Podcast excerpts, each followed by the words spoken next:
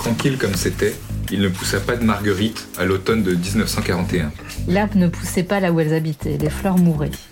Les pissenlits au pied du poteau téléphonique. Elle se dit ils sont laids, ce sont des mauvaises herbes. Il dansait un ballet macabre parmi les déchets et la beauté du monde, en ne laissant que des flocons de cendres et un point d'interrogation de fumée. Petit à petit, nous avons commencé à reconstituer une histoire. D'établir une cohérence là où auparavant il n'en avait pas.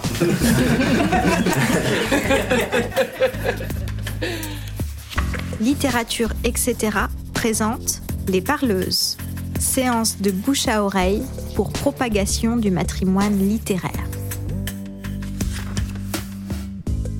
Bienvenue donc à la 35e séance des Parleuses. Nous sommes le samedi 4 mars à Douarnenez. Nous venons de traverser ensemble un long atelier de lecture par arpentage et un atelier d'écriture. Merci à Maria, Louis et tout spécialement Anna de l'association Rhizome qui nous invite. Merci à Elia, Brice, Leila, Camille de la librairie de l'Angle Rouge qui nous accueille. Et j'ai la chance d'être à côté de l'autrice Titawa Peu Titawa. Tu es né en Nouvelle-Calédonie, tu as grandi à Tahiti. Tes textes, Mutisme, que tu publies à 28 ans, euh, puis Pina donne à lire depuis ta langue directe et très puissante dans les histoires que tu racontes d'une société polynésienne aux antipodes des images lisses et dominantes qui nous parviennent habituellement ici. Sur le site de ta maison d'édition Au vent des îles, on peut lire que Malgré ton refus d'assimilation et ton côté inclassable, tu t'imposes définitivement comme autrice incontournable du paysage intellectuel et artistique polynésien. Et pour cette séance des parleuses, tu as choisi de nous parler de l'autrice américaine Toni Morrison. Merci d'être avec nous. Je te laisse la parole. Merci Aurélie, merci à tous d'être là ce soir. Toni Morrison est née le 18 février 1931 à Lorraine, dans l'Ohio, aux États-Unis. De son vrai nom, Chloé Ardelia Wooford, mariée puis divorcée. Elle a eu deux enfants. Tous les extraits biographiques que vous pourrez trouver sur le net, c'est ce que j'ai fait aussi, la présentent comme l'autrice afro-américaine la plus connue au monde. Son œuvre, prolixe et engagée, est une odyssée à travers les États-Unis, de la période de l'esclavage à nos jours. C'est aussi une réflexion sans pareil sur l'histoire, la mémoire, les mémoires, le langage et le pouvoir de ce dernier, notamment lorsqu'il devient policé, dans le sens objet politique, instrument de contrainte, voire de violence au sein de nos sociétés. Disparue en 2019 à l'âge de 88 ans, elle est saluée par le monde entier comme une femme de lettres immense, mais aussi comme une figure morale, universelle du combat contre le racisme. Sa parole puissante en a fait une influence de première importance sur le monde intellectuel américain. Pour les besoins de cette émission, je me suis principalement basée sur trois de ses œuvres, pas les plus connues, et même euh, en y faisant référence, je ne pourrais pas me livrer à des exégèses, des études scrupuleuses des textes, n'étant pas en position de le faire. Il faudrait pour cela être doté d'une autorité euh, académique, intellectuelle, ce que je n'ai pas. Donc l'invitation m'a été faite en fin d'année dernière. Je ne cache pas que la tâche a été difficile, tant l'écrivaine que j'avais choisie moi-même en plus recouvre embrasse, à mon sens, tous les champs lexicaux de l'immensité, et me rappelant par contre-coup tout ce que je lui dois. Il s'agit donc de L'œil le plus bleu, Soula et Salomon Songs, mais aussi d'un recueil assez peu connu, un recueil de textes qui s'appelle L'origine de l'amour propre. Toni Morrison a été la première femme noire afro-américaine avoir reçu la plus haute distinction qui soit, celle du prix Nobel de littérature. C'était le 7 octobre 1993. Ce n'était pas si loin. Ce n'est pas si loin parce que je m'en rappelle. Ce devait être un extrait du journal télévisé dans une institution affublée d'une toge impressionnante, parmi des personnages impressionnants, elle recevait le prix Nobel de l'Académie de Stockholm. C'est le cérémonial qui m'avait intriguée. Elle aussi, bien sûr, elle qui tranchait parmi cette éclatante assemblée. Je ne sais pas comment je l'ai connue, mais sûrement pas sur les bancs de l'école, pensez-vous. Au lycée à Tahiti, en cours de français et non de littérature, la différence est majeure. On ne nous apprenait pas Toni Morrison. Je doute même que mes professeurs de l'époque, des fonctionnaires expatriés, comme on dit, la connaissaient eux-mêmes. 1993, année charnière pour moi car je devais décider de ce que je ferais après le bac. C'était l'adolescence avancée, ou plutôt l'entrée dans une vie sérieuse, une vie de tous les challenges, comme on dit. Et ces images de la cérémonie, les commentaires des journalistes, faisaient transparaître quelque chose d'exceptionnel, évidemment. Mais avec le temps, elles étaient venues se télescoper à d'autres souvenirs, plutôt des désirs. Désirs non pas de prix Nobel, mais de justice, voilà. De justice, ce n'était que justice. Le prix Nobel à la grande dame qui avait écrit un roman que j'avais lu presque d'une traite, caché un samedi matin dans un champ de manioc touffu, en fumant de temps en temps, évitant par la même occasion les tâches ménagères. L'Académie suédoise l'a décrit comme celle qui, dans ses romans caractérisés par une force visionnaire et une grande puissance poétique, ressuscite un aspect essentiel de la réalité américaine donc ce qui fait d'elle la huitième femme à l'obtenir, le prix Nobel donc, et la première femme noire et l'unique d'origine africaine américaine à recevoir cet honneur. La rencontre. Ça a commencé par l'œil le plus bleu, de Blue West Eye. Toni Morrison avait 39 ans quand il est paru. C'est donc l'œil le plus bleu que j'avais dévoré en cachette. Situé à New York dans les années 1940, l'histoire d'une grande force poétique évoque une jeune adolescente noire qui imagine qu'avoir les yeux bleus réglerait tous ses problèmes. C'est aussi le roman de l'initiation à travers Frida, Claudia, Pecola, trois petites filles au cœur d'une Amérique profondément ségrégationniste, tentant de survivre dans un monde où la blancheur, l'intelligence, la beauté des yeux bleus vous assuraient la réussite, la paix, le confort et l'amour, et où les corps noirs étaient pour ses descendants d'esclaves eux-mêmes la signature du diable, ou du moins l'abandon du Dieu seul et unique. Il est presque inutile de préciser que, caché dans ce champ de manioc, irrité par quelques feux d'écobuage, les mots, les expressions, les descriptions que je découvrais là, ceux traduits de l'américain bien sûr, m'avaient transporté. Au-delà de la jouissance du péché commis, après tout, j'avais esquivé le ménage et je tenais entre les mains un objet de luxe, considéré comme tel parce que s'acheter des livres chez nous n'était pas très courant, hein, c'est pour les riches. Donc, au-delà de cette entorse au règlement familial, je ne peux pas dire que ce premier rendez-vous avec Toni Morrison a été une partie de plaisir. Ce n'était pas un plaisir, j'étais bouleversée, cassée en deux. Pour la première fois de ma vie, quelqu'un, une femme, avait mis des mots sur ce que je pressentais, ce que je soupçonnais.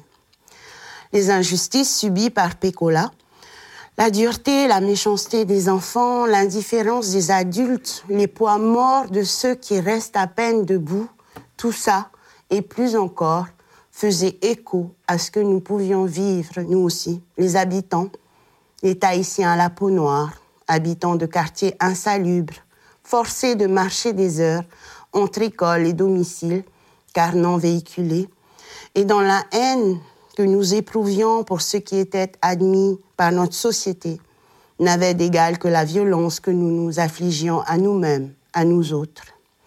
Dans mon champ de manioc, j'avais reconnu là le désamour pour nous-mêmes, pour ce que l'histoire officielle et le colonialisme avaient décidé, nous étions des un quelque chose, un IN, des sans, S-A-N-S, incapables, invisibles, condamnés à la fatalité de ceux qui ne peuvent s'intégrer au modernisme.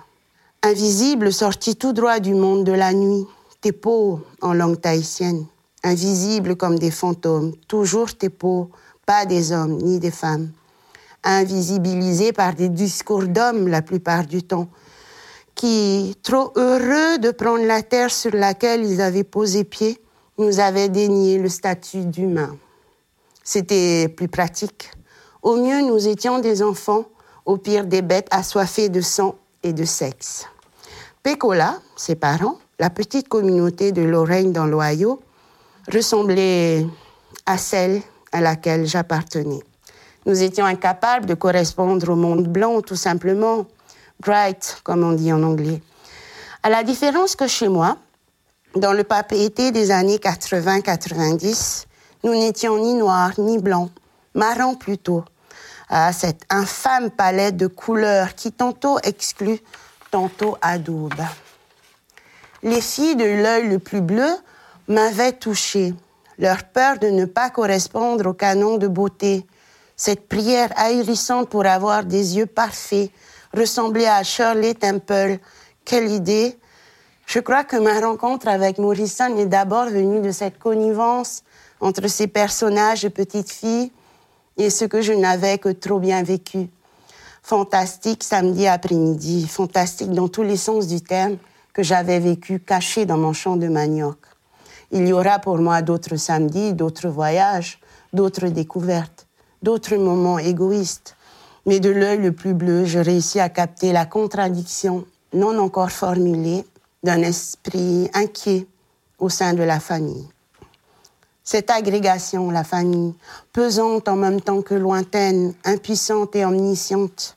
La famille chez Morrison, c'était donc cette contradiction qu'on retrouvait dans mon pays. J'ai envie de parler de non-sens. Cette contradiction au sein de petites communautés marginalisées, descendantes d'esclaves chez Morrison, nouveaux pauvres chez nous, qui malgré le lourd fardeau de la misère, de la ségrégation, croyaient encore en Dieu, toujours lui. Et aux prières incessantes venait parfois se greffer le défi, la harangue, piètre défi humain face à la surdité divine. Et le défi prenait souvent la forme d'incantation. Comme chez nous, on retrouve ce côté un peu magique dans les romans de Morrison. Une tentative, je crois. Je ne suis pas une experte de la littérature afro-américaine non plus, d'expliquer l'ineffable au moyen du sacré. C'est ainsi qu'un personnage secondaire, marabout, charlatan comme il se qualifie lui-même, devant la prière de la petite Pécola, soupçonnant chez elle le début de la démence, s'adresse à Dieu en ces termes. C'est pourquoi j'ai changé les yeux de la petite fille noire et je ne l'ai pas touchée. Je n'ai pas posé le doigt sur elle, mais je lui ai donné les yeux bleus qu'elle voulait. Pas d'échange de plaisir ou d'argent. J'ai fait ce que tu n'as pas fait, ce que tu n'as pas pu, pas voulu faire. Moi, j'ai fait un miracle. Je lui ai donné des yeux bleus. Personne d'autre ne verra ses yeux bleus, mais elle les verra. Et désormais, elle vivra heureuse. Moi, j'ai trouvé bon et juste de le faire. Il y a dans cette Amérique noire de Morrison un peu beaucoup du pays qui est le mien, traversé de part en part de blessures, celle du colonialisme, de la christianisation, celle héritée depuis peu d'un libéralisme impitoyable. Il y a encore la croyance quasi fantastique et ahurissante en un Dieu qui punit plus qu'il n'aime et qui lance l'anathème, le hutua en langue tahitienne, le fardeau qui perdure durant des générations, si ce n'est indéfiniment. On aime un livre, on aime un auteur, une autrice parce qu'il, elle, nous ressemble, je crois. Parce qu'elle est magicienne, oratrice, messagère entre nous et l'au-delà. Et quand on écrit, on ne peut s'empêcher de penser à elle, à lui, sans avoir la capacité de s'en approcher, secrètement convoquer la figure, la force et le talent. Surtout quand les images sont terribles, mais qu'elles doivent impérativement être posées, sans quoi rien n'aura été dit tout aura été vain. Fiction et mémoire. Issu d'une famille ouvrière de quatre enfants, il va sans dire que Toni Morrison se passionne très tôt pour la lecture et la littérature. Après son diplôme de fin d'études secondaires obtenu avec brio, elle s'inscrit à la plus prestigieuse des universités africaines américaines, l'université Howard, pour étudier la littérature. Ses auteurs favoris sont notamment Jane Austen et Léon Tolstoï. Après avoir poursuivi à l'université Cornell, elle termine ses études en soutenant une thèse sur le thème du suicide chez William Faulkner et Virginia Woolf. Je ne peux m'empêcher de penser à ses parents. La réussite de leur fille, sans doute la première de la fratrie à faire des études supérieures et non des moindres, sa qualité de professeur de littérature à l'université de Texas, Thornton, puis à Howard, pendant près de dix ans, ont dû les rendre fiers.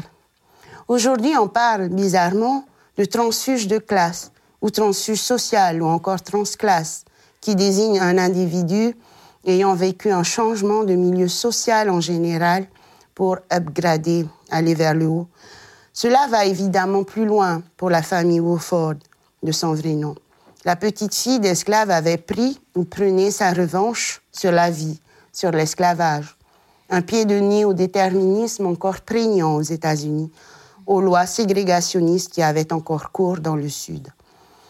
Pendant qu'elle enseigne, elle épouse Howard Morrison en 1958, un architecte originaire de la Jamaïque, avec qui elle aura deux fils avant de divorcer en 64 et prendre la décision de s'installer à Syracuse, puis à New York, et de devenir éditrice chez Random House en 1967. Au sein de cette maison d'édition, elle est chargée du secteur de la littérature noire et est à l'initiative des autobiographies de grandes figures telles que Mohamed Ali et Angela Davis. Elle a lu beaucoup. Elle a cette urgence des mots comme un devoir. Elle sait cependant, malgré une culture littéraire très occidentale, elle sait d'où elle vient. Elle sait que malgré la liberté trouvée, celle de son peuple, celui qui, depuis plus de 300 ans, a participé à la grandeur de l'Amérique puis des États-Unis, mais qui n'a pas touché le moindre dollar de son labeur, de son travail forcé. Malgré Martin Luther King, Rosa Parks, certaines chaînes n'avaient toujours pas été retirées. Toni Morrison est petite fille d'esclave. Elle a pu bénéficier des témoignages des uns et des autres. Et puis une génération de différence, ce n'est pas grand-chose. Bien sûr, elle a également lu des livres d'histoire. Mais si j'ai l'outrecuidance de comprendre de loin son parcours, je suis prête à parier que ce qui l'intéressait, c'était l'union de l'histoire et de la fiction, cette histoire de l'esclavage, mais sans tomber dans la surenchère et les dangers qu'il peut y avoir à montrer la violence, la souffrance d'autrui. Elle dira d'ailleurs dans une interview Je m'occupe donc d'un domaine que je sais être surexploité et sous-exploité, séduisant dans un sens malsain, rebutant, caché et refoulé dans un autre. Il n'est jamais facile de dire l'odieux. Comme après la Shoah, de très nombreux rescapés ont mis du temps à décrire, encore plus de temps à écrire. La fiction chez Morrison est garante de la mémoire. L'histoire de ces femmes et de ces hommes qui n'ont pas été épargnés même après la guerre de sécession et l'abolition de l'esclavage, même après la fin des lois ségrégationnistes des États-Unis visant à entraver l'application des droits constitutionnels des Afro-Américains. Leur histoire devait rejoindre la grande histoire. Mieux encore, l'histoire américaine, mais aussi la littérature américaine, ne pourront plus jamais faire l'économie, ne pourront plus jamais invisibiliser le peuple américain noir d'origine africaine. Lors d'une conférence en 1998 intitulée Littérature et vie publique, elle défend à nouveau la force des fictions. La fiction peut être une langue alternative capable de contredire et d'éviter, sinon d'analyser le régime politique en place, l'autorité de ce qui est électroniquement visible, la séduction du virtuel. L'étude de la fiction peut aussi être le mécanisme de réparation de la rupture entre public et privé. Elle dira lors d'une autre conférence en 2000 on m'interrogeait sur la nécessité et l'intérêt de formuler cette partie inexprimable de l'histoire américaine. Pourquoi voulais-je donc raviver les cicatrices que la guerre de sécession, le combat pour les droits civiques et le temps lui-même avaient recouvertes? Le corps esclave était mort, n'est-ce pas?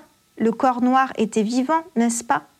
Comme tous les grands noms de la littérature engagée contre les violences faites aux dites minorités, l'urgence face au temps qui passe et donc à l'oubli qui s'installe, plongée dans le gouffre du passé est condition et source de liberté, ainsi que Franz Fanon l'avait écrit dans un article de 55. Entrer dans un roman de Toni Morrison n'est pas un acte gratuit, facile. On n'y entre pas parce qu'on s'ennuie. C'est la force de son nom d'abord, la puissance aussi de cette femme, son charisme, comme celui d'une conteuse. Nous sommes d'abord happés, charmés par la puissance de cette dernière, puis par l'histoire. Mais le conte, et c'est sa mission, fait réfléchir, fait peur parfois, il dérange. Je suis une conteuse, disait-elle, je vais vous raconter une histoire. Premièrement, parce que le récit est probablement la manière la plus efficace dont structurer les connaissances. Et deuxièmement, parce que je suis une conteuse. On se souvient bien sûr de son discours à Stockholm, à la réception du prix Nobel en 1993. Elle a écrit ciselé sous forme de conte.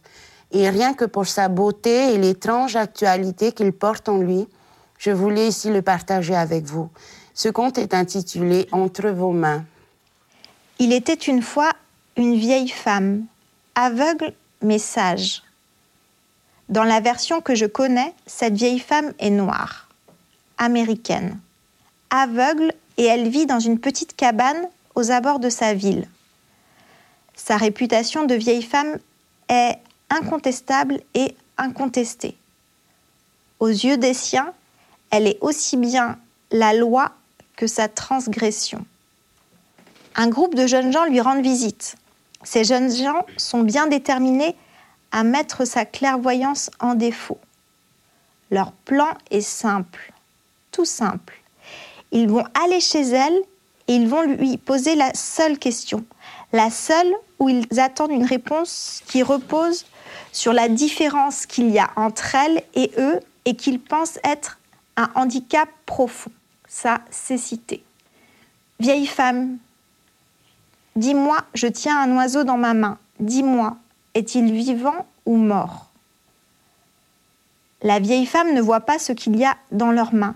Elle ne les voit même pas eux. Elle ne sait pas qui ils sont. Elle ne connaît pas leur sexe. Elle ne connaît pas leur couleur. Elle ne sait pas d'où ils viennent. Elle ne sait absolument rien. Le silence s'étire et les jeunes gens ont du mal à se retenir de rire.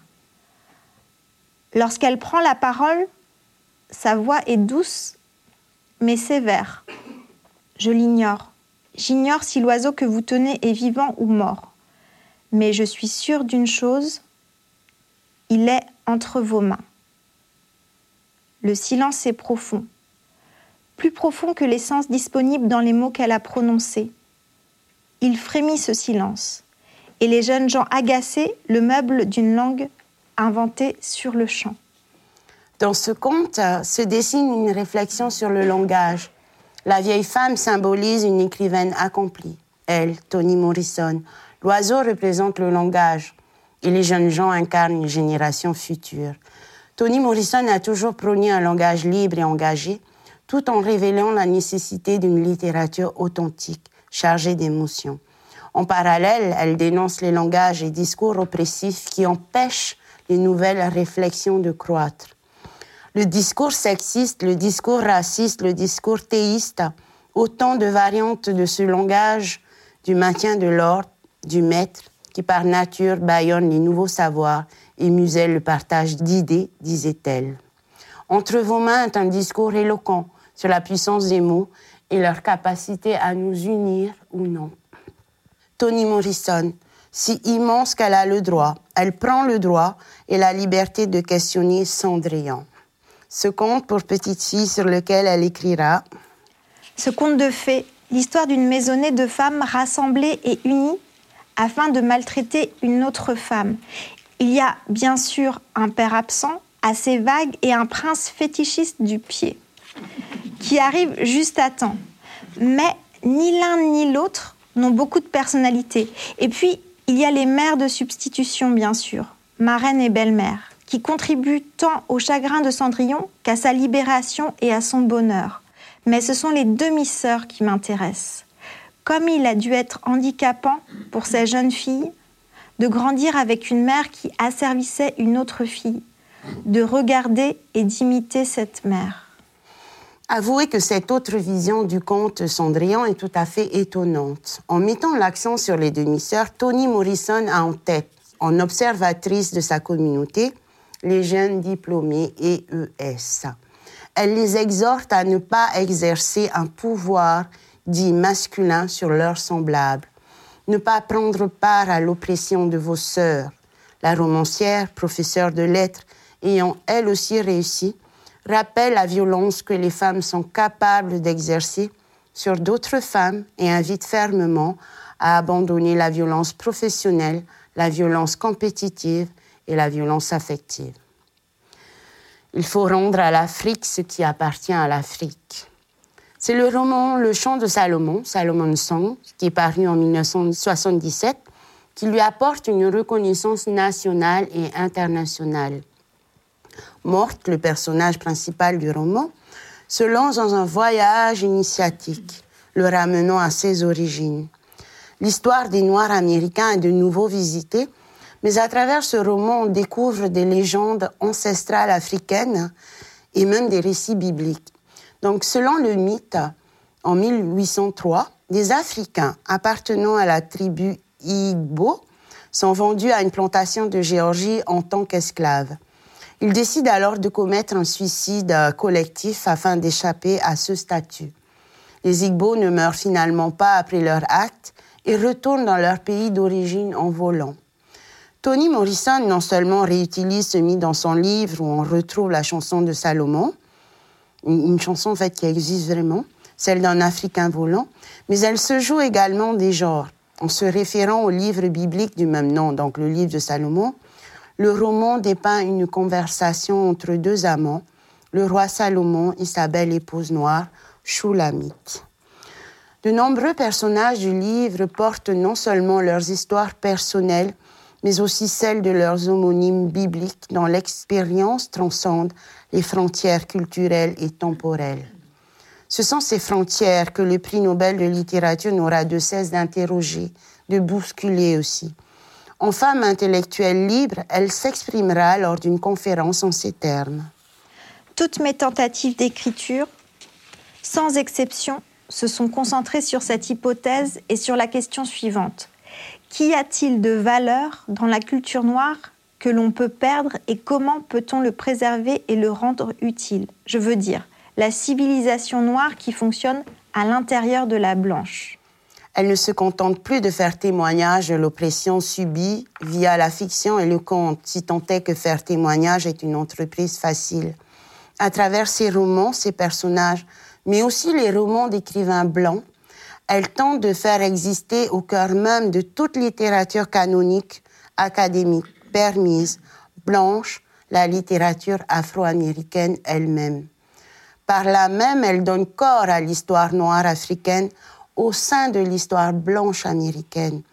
Elle revisite les classiques de la littérature académique qui parlent d'Afrique ou des Noirs et se demande À une ou deux exceptions près, l'Afrique littéraire était un terrain de jeu inépuisable pour touristes et étrangers. Dans les œuvres de Joseph Conrad, de Karen Blixen, de Saul Billow et d'Ernest Hemingway, qu'ils aient été imprégnés d'idées occidentales classiques d'une Afrique plongée dans l'ignorance ou qu'ils les aient combattus, les protagonistes trouvaient le continent aussi vide que le plateau pour la quête. Un récipient attendant toutes les petites pièces de cuivre ou d'argent que l'imagination était contente d'y déposer. C'est dans un recueil de textes de ses conférences et études diverses, recueil intitulé La source de l'amour propre, témoignage quasi posthume pour le lectorat français, puisqu'il paraît dans une version traduite en 2020, donc deux ans après sa mort. C'est dans ce recueil qu'on peut appréhender sa pensée sur l'apport de la culture noire africaine au sein de l'histoire et de la littérature américaine. Elle y écrit. Dans les romans occidentaux publiés jusqu'aux années 50, puis durant toute cette décennie, l'Afrique était elle-même l'étranger de Camus puisqu'elle fournissait l'occasion de connaître, tout en gardant intacte sa nature inconnaissable. Le peu que l'on pouvait en connaître était énigmatique, répugnant ou désespérément contradictoire. On peut ainsi glaner dans cette littérature une pléthore de métaphores incompatibles, toutes, menaçante, dépravée, inintelligible. Il est donc temps pour elle, après le souvenir, après avoir dévoilé la mémoire, il est temps de détecter la présence africaine dans la littérature américaine blanche. Elle écrit En regardant de très près la noirceur littéraire, on pourra peut-être découvrir la nature, voir la source de la blancheur littéraire. Elle précise Si cette question a été passée à la trappe, c'est que le fait de parler de race était mal vu. Ça l'est toujours d'ailleurs. Ignorer la race est perçu comme une habitude élégante, libérale, voire généreuse. La remarquer, c'est reconnaître une différence déjà discréditée. Maintenir son invisibilité par le silence, c'est permettre au corps noir de participer au corps culturel dominant sans lui faire d'ombre. Pour le prix Nobel de littérature, lorsqu'on évoque le racisme, on ne pense qu'à ceux qui en ont été victimes et non l'effet du racisme sur ceux qui le perpétuent c'est qu'elle a une idée derrière la tête. On ne peut, on ne doit pas négliger l'apport des écrivains dans cette invisibilité du corps noir, car pour l'essentiel, la littérature des États-Unis a choisi de se préoccuper de la construction d'un nouvel homme blanc. Le premier exemple qu'elle va citer dans son discours est celui de la case de l'oncle Tom. Ce roman n'a pas été écrit pour les esclaves, mais pour les blancs. Toni Morrison entame alors une réflexion passionnante sur la littérature américaine, ses peurs, ses forces et ses espoirs. Pour elle, le terrain imaginatif et historique sur lequel cheminent les premiers auteurs américains est, dans une très large mesure, façonné et déterminé par la présence de l'autre racial. Par exemple, en s'attaquant au roman de Mark Twain, Huckleberry Finn, elle écrit il peut certes être un grand roman parce que dans sa structure, dans l'enfer qu'il fait traverser à ses lecteurs vers la fin, dans le débat frontal qu'il impose, il stimule et décrit la nature parasite de la liberté des Blancs. Un tantinet provocatrice, elle ébranle les acquis, les œuvres cultes ou considérées comme telles. Dans un discours prononcé en 1988 à l'Université du Michigan, intitulé Choses inexprimables et inexprimées, elle dit la présence afro-américaine dans la littérature américaine, et elle affiche clairement son objectif, donc faire entrer euh, de plein champ la littérature africaine américaine dans la littérature américaine pour ressusciter l'étude de la littérature aux États-Unis et élever son niveau en même temps.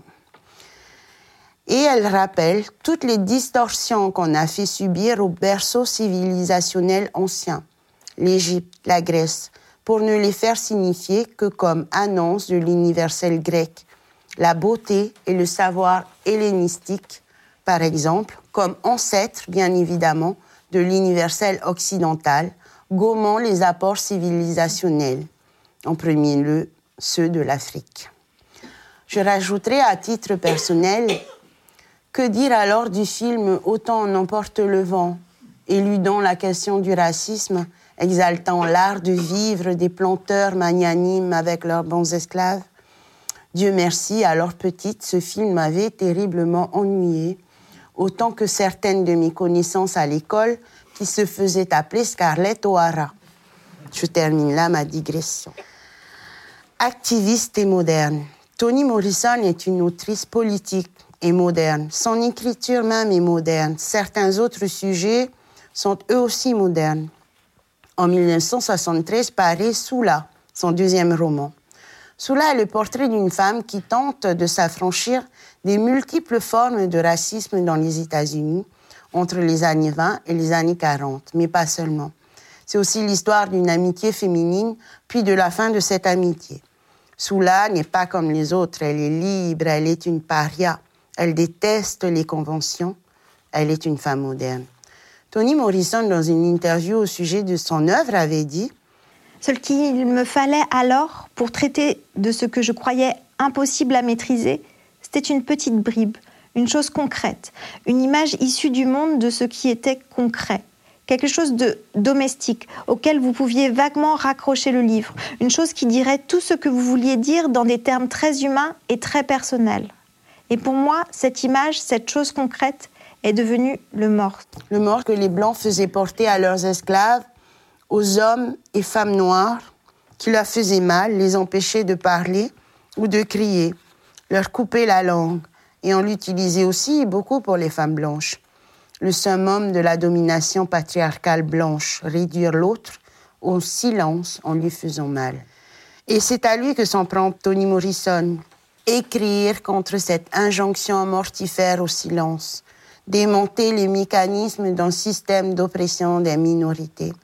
Chaque culture sexiste a sa propre formation socio-génitale, écrit-elle dans Femmes, race et mémoire aux États-Unis. Celle-ci se compose du racisme et de la hiérarchie sociale. Quand les deux seront séparés, la suprématie du mal s'écroulera et la mer de contention parmi les femmes s'assèchera. Et aujourd'hui, qu'en est-il Il y a eu un avant Toni Morrison et est-ce qu'il y a un après Toni Morrison? Incontestablement. Son empreinte sur la littérature noire américaine, afro-américaine ou africaine-américaine est indiscutable. De Jamaïca, Kincaid à Colson Whitehead, en passant par Zizi Piker, Jake Lamar et Tani Coates, il n'est plus l'heure de s'interroger sur la place des femmes et des hommes noirs dans la littérature et dans la société américaine. Il faut l'assumer, et ceci des deux côtés.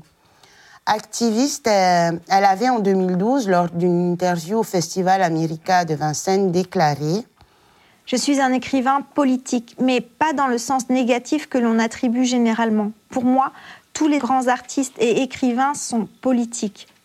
Le problème est qu'aux États-Unis, on a déclaré que l'art ne devrait pas être politique, du moment où l'ex-Union soviétique avait décidé que l'art devait l'être on a pris le contre-pied systématique. Cependant, je suis une activiste et il n'y a pas de honte à être un artiste politique. À l'heure de Black Lives Matter, MeToo, elle nous manque sans aucun doute.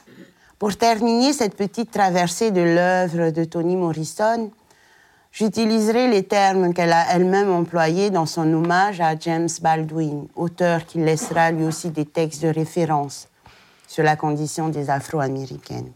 Comme pour euh, Baldwin, la vie de Toni Morrison et surtout son œuvre se refusent au résumé.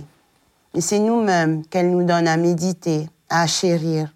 Elle nous apprend à voir le monde à travers son regard.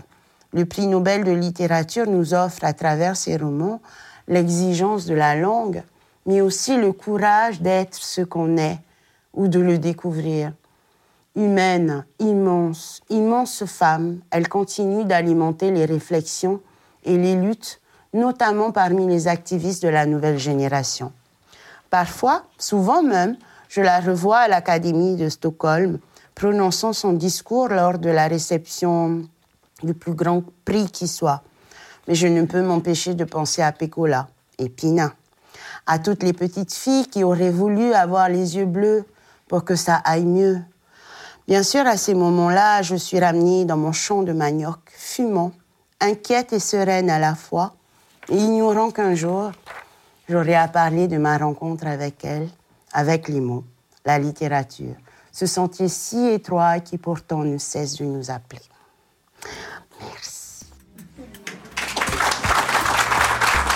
Un grand merci au local et Griffon qui ont accueilli les deux ateliers. C'était Les Parleuses, un podcast itinérant imaginé par Littérature, etc. Direction Aurélie Olivier. Direction adjointe Mathilde Recton. Ingénieur son Lucie Piou. Marraine des Parleuses Chloé Delhomme. Et merci spéciaux à Pascaline Mangin, Anna Rizzello, François Annick, Virginie Leblanc, Jérémy Vermersch et Gilles Varembourg. Les Parleuses, un projet soutenu par la Fondation Yann Michalski, la DRAC Île-de-France, les régions Hauts-de-France et Île-de-France, la métropole européenne de Lille et la ville de Lille. Cet épisode à Douarnenez a été financé grâce à la bourse du prix Sophia de l'innovation.